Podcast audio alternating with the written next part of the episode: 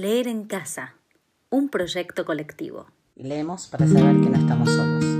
Leer en casa. Leer en casa. Leemos para saber que no estamos solos. Esto es leer en casa. Leer, Leer en casa. Leemos para saber que no estamos solos. Leer en Leer casa. en casa. Leer en casa. José Saramago, por Mauricio Dayub. Les voy a leer dentro de este ciclo Leer en casa un hermoso texto que escribió José Saramago cuando le entregaron el premio Nobel en 1998. Miren a dónde fue Saramago para armar su discurso. Dice así, el hombre más sabio que he conocido en toda mi vida no sabía leer ni escribir. A las 4 de la madrugada, cuando la promesa de un nuevo día aún venía por tierras de Francia, se levantaba del catre y salía al campo llevando hasta el pasto la media docena de cerdas de cuya fertilidad se alimentaban él y su mujer. Vivían de esta escasez mis abuelos maternos, de la pequeña cría de cerdos que después del desmame eran vendidos a los vecinos de la aldea. Asinaga era su nombre en la provincia del Ribatejo. Mis abuelos se llamaban Jerónimo y Josefa y eran analfabetos, uno y otro.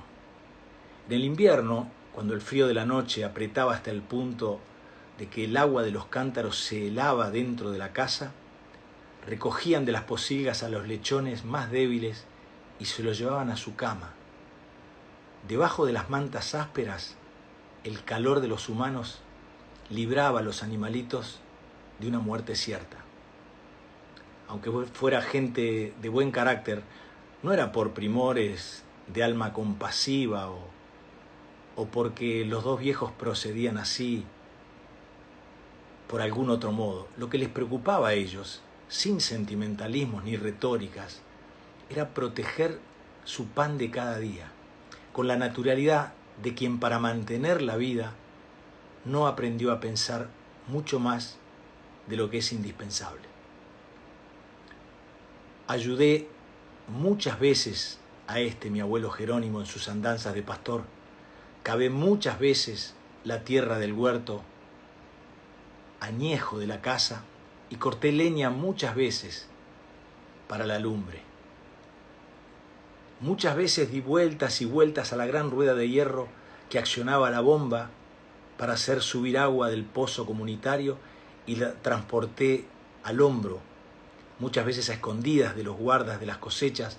Fui con mi abuela también de madrugada, pertrechados de rastrillo, paño y cuerda, a recoger en los rastrojos la paja suelta que después habría de servir para el lecho del ganado.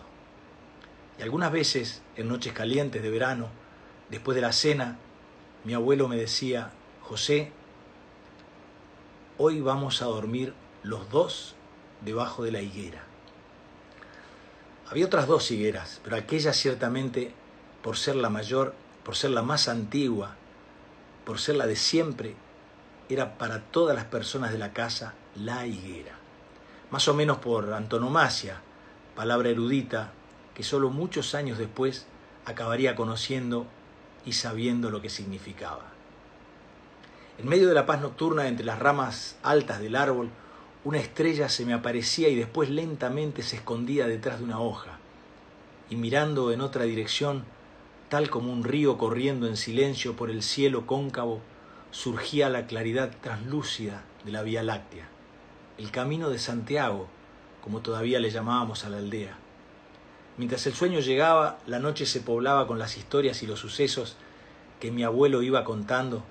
Eran leyendas, apariciones, asombros, episodios, siempre singulares, muertes antiguas, escaramuzas de palo y piedra, palabras de antepasados, un incansable rumor de memorias que me mantenía despierto, el mismo que suavemente me acunaba.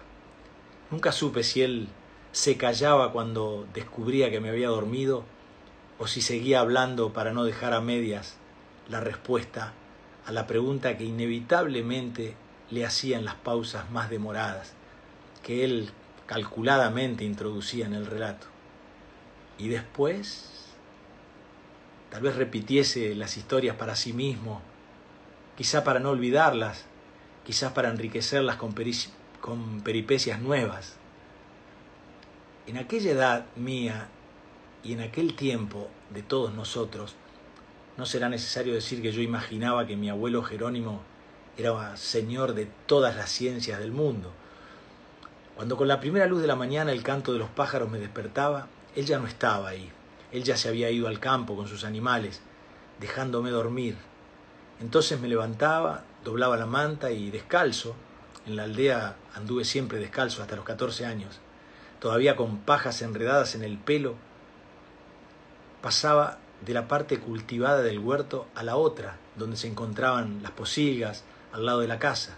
Ahí estaba mi abuela, ya de pie antes que mi abuelo.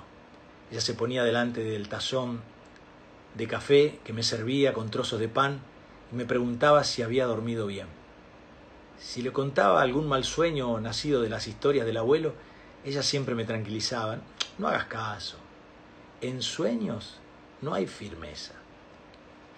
Pensaba entonces que mi abuela, aunque también fuese una mujer muy sabia, no alcanzaba las alturas de mi abuelo, ese que tumbado debajo de la higuera, con el nieto José al lado, era capaz de poner el universo en movimiento apenas con dos palabras. Muchos años después, cuando mi abuelo ya se había ido de este mundo y yo era un hombre hecho, llegué a comprender que la abuela también creía en los sueños. Otra cosa que no podía significar que estando sentada una noche ante la puerta de su pobre casa, donde entonces vivía sola, mirando las estrellas mayores y menores por encima de su cabeza, hubiese dicho estas palabras. El mundo es tan bonito y yo tengo tanta pena de morir. No dijo miedo de morir, dijo pena de morir, como si la vida de pesadilla y y continuo trabajo que había sido la suya en aquel momento casi final estuviese recibiendo la gracia de la suprema y última despedida, el consuelo de la belleza revelada.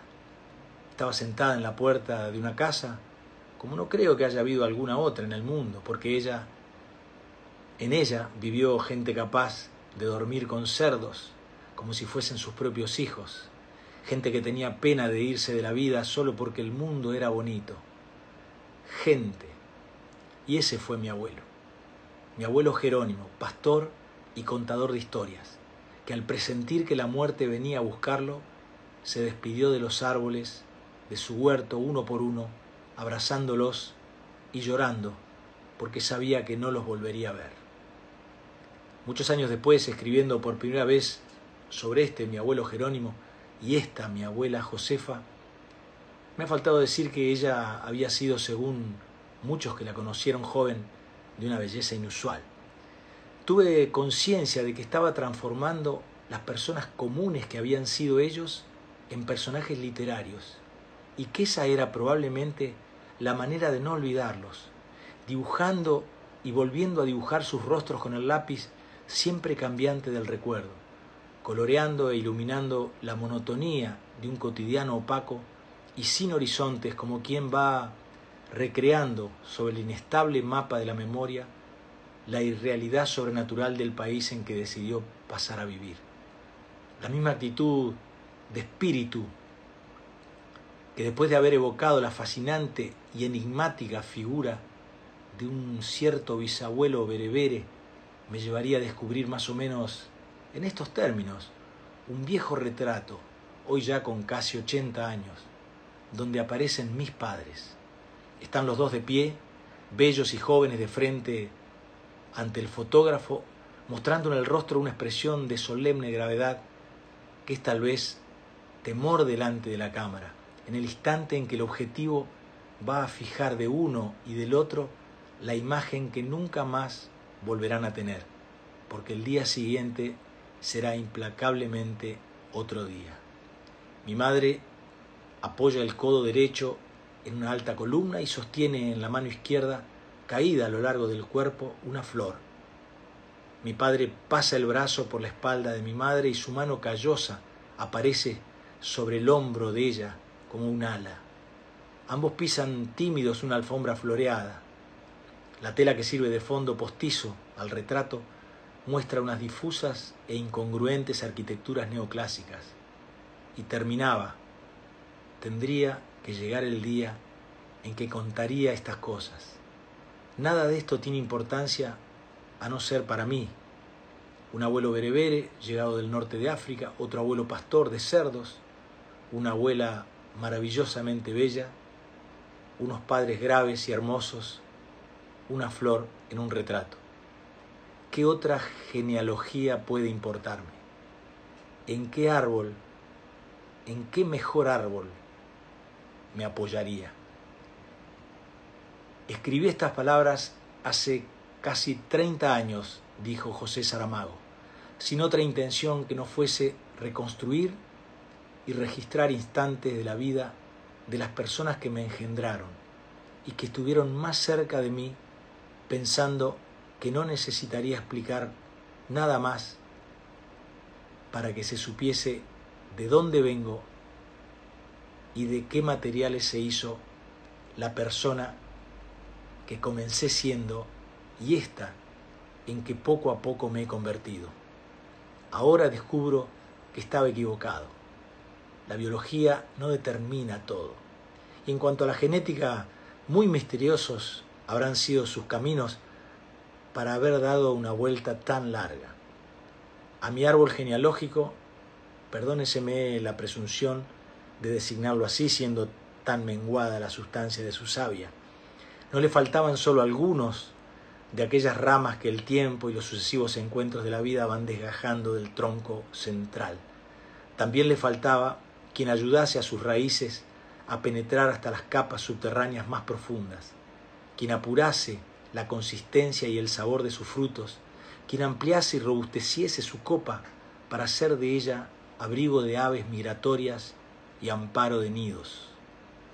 Al pintar a mis padres y a mis abuelos con tintas de literatura, transformándolos de las simples personas de carne y hueso que habían sido en personajes nuevamente y de otro modo constructores de mi vida, estaba sin darme cuenta trazando el camino por donde los personajes que habría de inventar los otros, los efectivamente literarios, fabricarían y traerían los materiales y las herramientas que finalmente en lo bueno y en lo menos bueno, en lo bastante y en lo suficiente, en lo ganado y en lo perdido, en aquello que es defecto pero que también puede ser exceso, acabarían haciendo de mí la persona en que hoy me reconozco, creador de estos personajes y al mismo tiempo criatura de ellos.